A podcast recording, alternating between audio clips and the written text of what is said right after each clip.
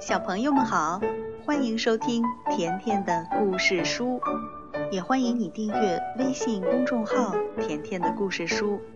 甜妈妈和甜甜每天都会给你讲一个好听的故事。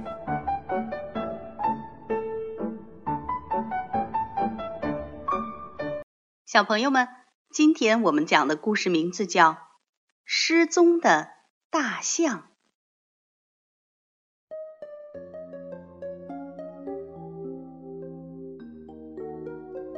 我叫莱米。一个星期天的上午，十一点，我坐在厨房的桌子前，为明天的一个作业做准备。作业的内容是讲述你身边发生的一件不平凡的事儿。我啃了钢笔十多分钟，但是依然一点头绪都没有。忽然，一个声音从高空传来。我竖起耳朵仔细听，只听见那个声音说：“今天下午，巴纳贝马戏团在您的村庄，他们的小丑野生动物杂技演员。”我开心地跳了起来，喊道：“妈妈，有马戏团！”莱米。我也听到了，我很愿意让你去看看，但是中午的时候你要记得回来，知道吗？妈妈对我说：“没问题。”我回答道。我的自行车此刻就停在草地上等着我。我骑上车，飞快地蹬着脚踏板，很快就来到了村庄的广场上。一些男人正在搭马戏团的帐篷。在广场洒满阳光的一角，我看到了一头高大健壮的大象，它被拴在一个板凳上，周围围满了小朋友。在这些小朋友中间，我看到了我的好朋友丽莎，她骑着一辆红色的自行车，这辆车对她来说太高了。我还看到了我的好朋友马克思，他骑着一辆。装有安全侧轮的自行车，因为马克思还不太会骑自行车。不过这辆车对他来说也太小了。丽莎带来了面包，她把面包分给我们，我们又把面包喂给了大象。丽莎说：“他叫巴瑞，这是马戏团的团长告诉我的。”很快就到中午了，小朋友们得各自回到自己家吃饭。临走前，大家纷纷与大象约定好，吃完饭再来看它。吃完饭，我跟马克思和丽莎同时来到了广场上，但是这里好像发生了什么事情，人们脸上露出惊慌的神情。正在四处检查着，两位警官正在询问马戏团的团长。我到处都没有看到大象，于是丽莎、马克思和我走近了一点儿，想听得清楚一些。第一位警官问马戏团团长：“巴纳贝先生，你可以向我们描述一下失踪的物体吗？”描述，呃，但是那是一头大象，一头很大的象，我没有什么更详细的描述了。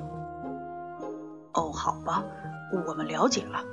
大象的毛发的颜色是什么？毛发的颜色？巴纳贝先生惊讶的反问道，接着他生气的大声嚷嚷着。大象是不长毛发的，它全身都是灰色的，长着大大的耳朵、象鼻子，还有长长的象牙。第一位警官听完后说：“哦，这很有趣。它具有危险性吗？”听到这个问题，巴纳贝先生忽然伤心起来。他说：“哦，我的大象不具备任何防御能力。”它很温顺，你们一定要找到我的大象。询问仍在继续着。我转过身问马克思和丽莎：“我们去把巴瑞找回来好不好？”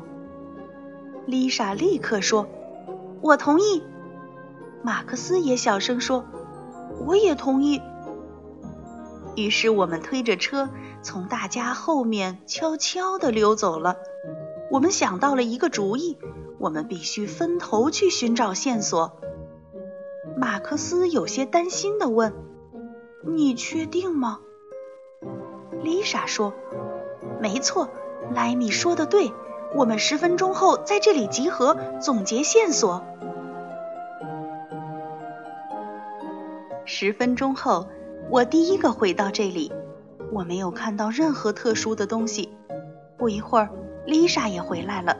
她气喘吁吁地说：“我我一直我一直骑到了国际路，但是我什么也没有发现。”马克思迟到了，但这也许是个好的信号。当马克思回到这里时，他宣布说：“我我什么都没有发现。”丽莎对马克思说：“你迟到了，你去哪儿了？”马克思小声说：“我我遇到了格雷高尔，他看上去情绪非常激动，他跟我讲了一些破坏者糟蹋他田地的事儿。”丽莎和我听到这里，互换了一个眼神，然后我们异口同声地喊道：“我们走！”格列高尔的家住在河边，在经过他家时，我们听到他抱怨的大声嚷嚷着：“哦，我整整一片田的土豆啊，能做整整一片田的土豆泥。”这嚷嚷使我和丽莎确信我们走对路了。这条蜿蜒的小路通向一条小河，在河边的一棵树上坐着一个渔民。我们停下来向他询问说：“您好，先生，您是在捕飞鱼吗？”渔民有些慌张地说：“别别往前走了，前面有一头大象。”看到我们还在向前骑去，渔民大声说：“快点爬上树，快点儿！”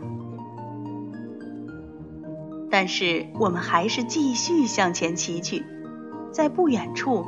我们发现了巴瑞，他正在河里洗澡。这个小可怜儿一直被拴在大太阳底下，他确实应该觉得很热了。大象巴瑞向我们伸出长鼻子，想让我们喂他面包吃。丽莎说：“我们没有面包了。”说着还摆了摆空空的双手。巴瑞有些失望了。把鼻子浸入水中，忽然，他把鼻子举到我们的头顶上方，还没等我们有所行动，水就像淋浴一样洒了下来。巴瑞看上去非常得意和开心。丽莎、马克思和我都惊呆了，我们瞪大了眼睛。接着，马克思说：“既然既然我们都已经湿透了，不如现在跳到河里去洗个澡吧。”我们三个同时跳进河里，打了很长时间的水仗。忽然，巴瑞用他的长鼻子轻巧地卷起了马克思，并把他放到了自己的背上。马克思一时没反应过来，连骑自行车都会害怕的他，如今却非常平稳地坐在大象的背上，一点儿也不害怕了。巴瑞摇晃着脑袋，示意我们跟着他，好像知道是该回去的时候了。我们在巴瑞的陪伴下回到了村庄的广场上，在那里，马戏团的人和两位警官仍然在对很多村民做调查。当他们看到我们时，简直像掀起了风暴，所有的人都欢呼起来。巴纳贝先生走向我们，把手放在胸前说：“太棒了，孩子们，你们带回了我的巴瑞。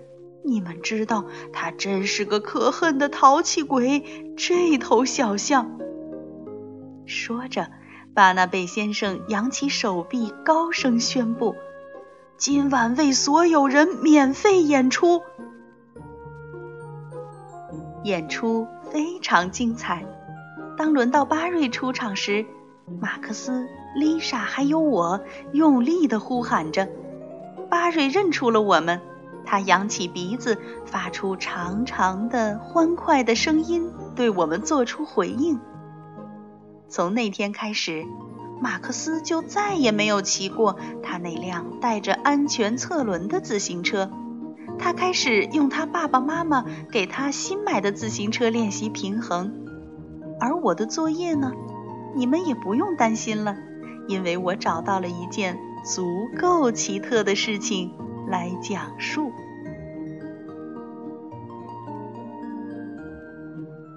好了，小朋友，今天的故事就讲到这儿了，再见吧。